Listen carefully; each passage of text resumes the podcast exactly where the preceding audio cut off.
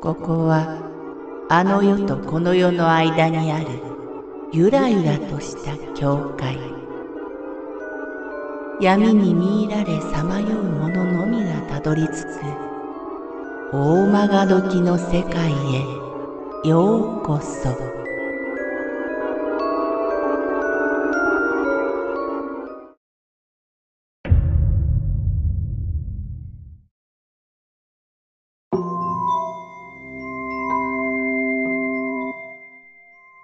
山の家。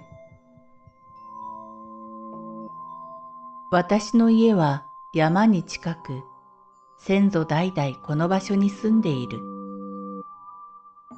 10年くらい前敷地内にあった2階建ての物置を改装して2階が妹と私の部屋になった。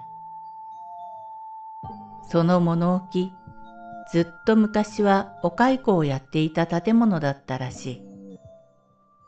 私にとっては念願の一人部屋。しかも、母屋の両親と離れて子供だけだから、私も妹も嬉しくて、友達を呼んでは泊まってもらうようになった。ただ、母屋から移ってしばらくは妙なことがあった。部屋の真ん中で寝ていた私が妙なものに乗っかられる夢を見て汗だくで起きてしまったり、同じことは妹にも起きた。夜中に誰かが乗ってきたと妹がワンワン泣いたりしたのだ。ある時は急に夜中に目が覚め、なんだかわからないけど枕元がやばいと思った瞬間、腕に鳥肌がぶわっと立ったりした。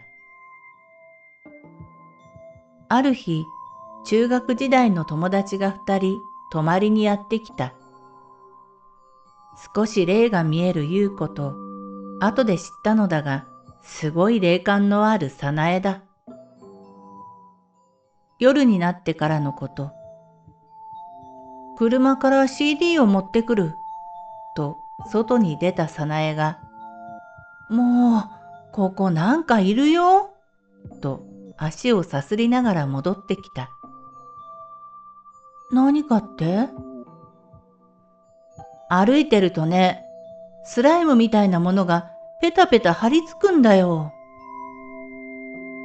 私も夜散歩をしたことがあるが、そんな経験はない。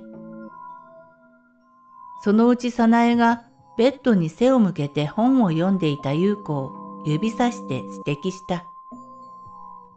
あのさ、さっきから優子の肩のあたりがすっごく嫌なんだよね。なんとそこは私の枕元。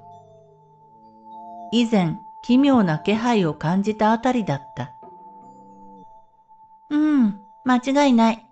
ここなんかいるよ。優子もケロリと言ってのけた。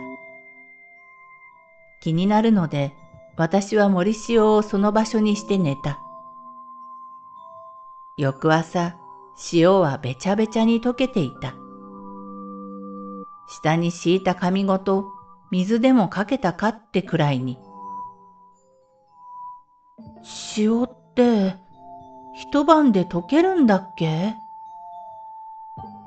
気持ち悪いのでそんなことを言いつつスルーしたのだが、早苗曰く何かいるとしても人じゃないそうだ。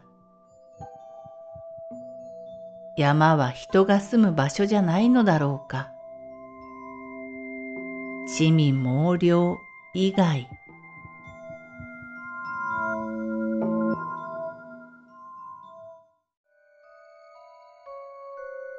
この番組は怪談大曲時物語に寄せられた投稿をご紹介しております。